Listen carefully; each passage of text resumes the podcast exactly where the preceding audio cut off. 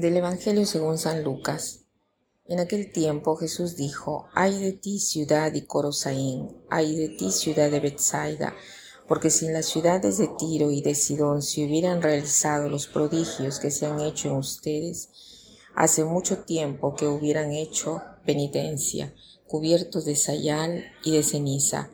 Por eso el día del juicio será menos severo para Tiro y Sidón que para ustedes. Conozco algunas personas dotadas que no ven esto y viven tristes. Eh, desconocen, eh, desconocen todo, como si durante su vida no hubieran recibido eh, lo que ellos se merecían. Reconocen todo lo que tienen, solamente eso. Y frente a estas personas, en lugar de probar otra cosa, se, eh, la única cosa que se que provocan es solamente pena. En cambio, es al contrario cuando encontramos personas probadas en la vida. Son serenas, son alegres y, y aquí el corazón se agranda y nos conmovemos. Aquí voy a leer lo que dice una de estas personas que no pueden hablar, solo mueven los ojos y la computadora escribe. Ella nos ha mandado un mensaje, ¿no? Eh, se llama Patricia, que dice así. Dice, eh, me llamo Patricia, tengo 45 años y tengo la enfermedad de SLAP desde hace más o menos unos 28 años. No camino, no muevo los brazos, eh, logro mm, comer solo comida licuada.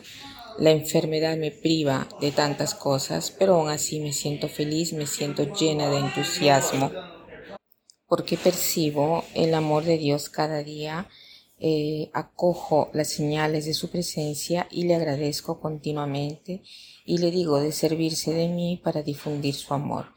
Mi razón de vida es transmitir sonrisa, fuerza, humorismo, energía a mi prójimo a pesar de tanta dificultad.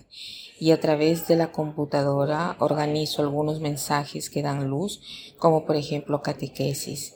Logro mover solo el dedo meñique con el mouse. Escribo eh, con el teclado sobre la pantalla con los ojos.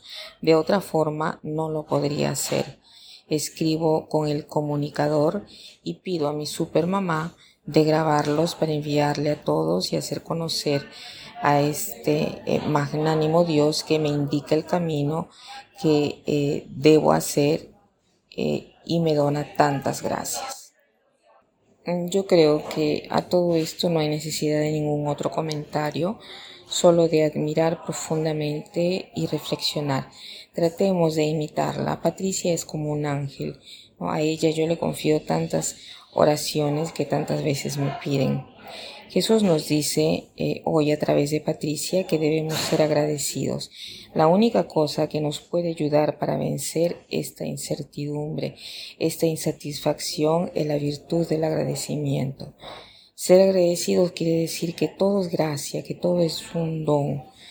La definición que da el diccionario de agradecimiento es la siguiente. Dice, sentimiento y disposición de ánimo llena de afecto que nos ha hecho algún bien.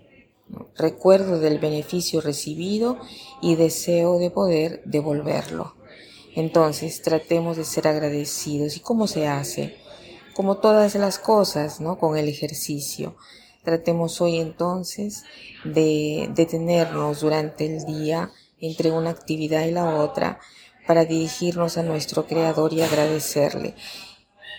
Y para terminar, quiero eh, citar una frase de Cicerón que dice así, el agradecimiento no es sólo la más grande de las virtudes, sino la madre de todas las virtudes.